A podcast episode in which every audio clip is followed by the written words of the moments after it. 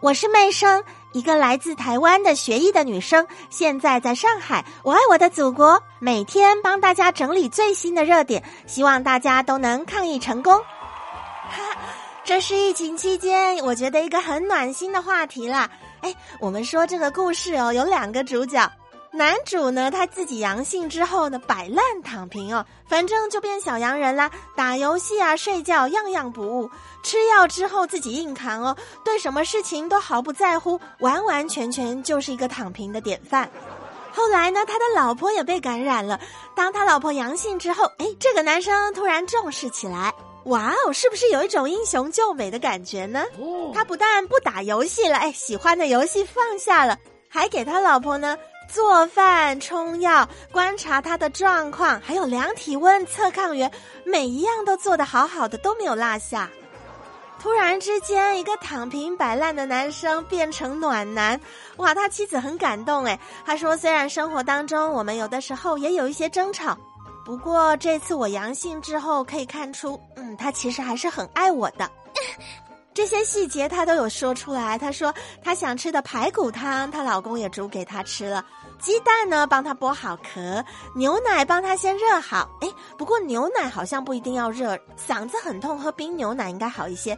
还有呢，给他吃橘子都切好喽，让他补充维生素 C。每天给他老婆充电解质水。还有，因为他老婆呢腰痛啊酸痛，她老公还会帮忙按摩。哇哦，这个真的是 Y Y D S 啦，Pro 级的享受哦。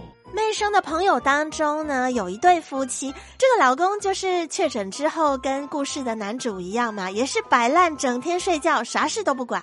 连手机都关机哦，所有的事情让他老婆做。后来他老婆也确诊了，不过没有这么幸运哦，不像这个白雪公主、白马王子这种故事情节，老公还是持续的躺平，所以他当时心里很不平衡。直到什么时候开始改变呢？直到他们的小宝贝女儿确诊之后。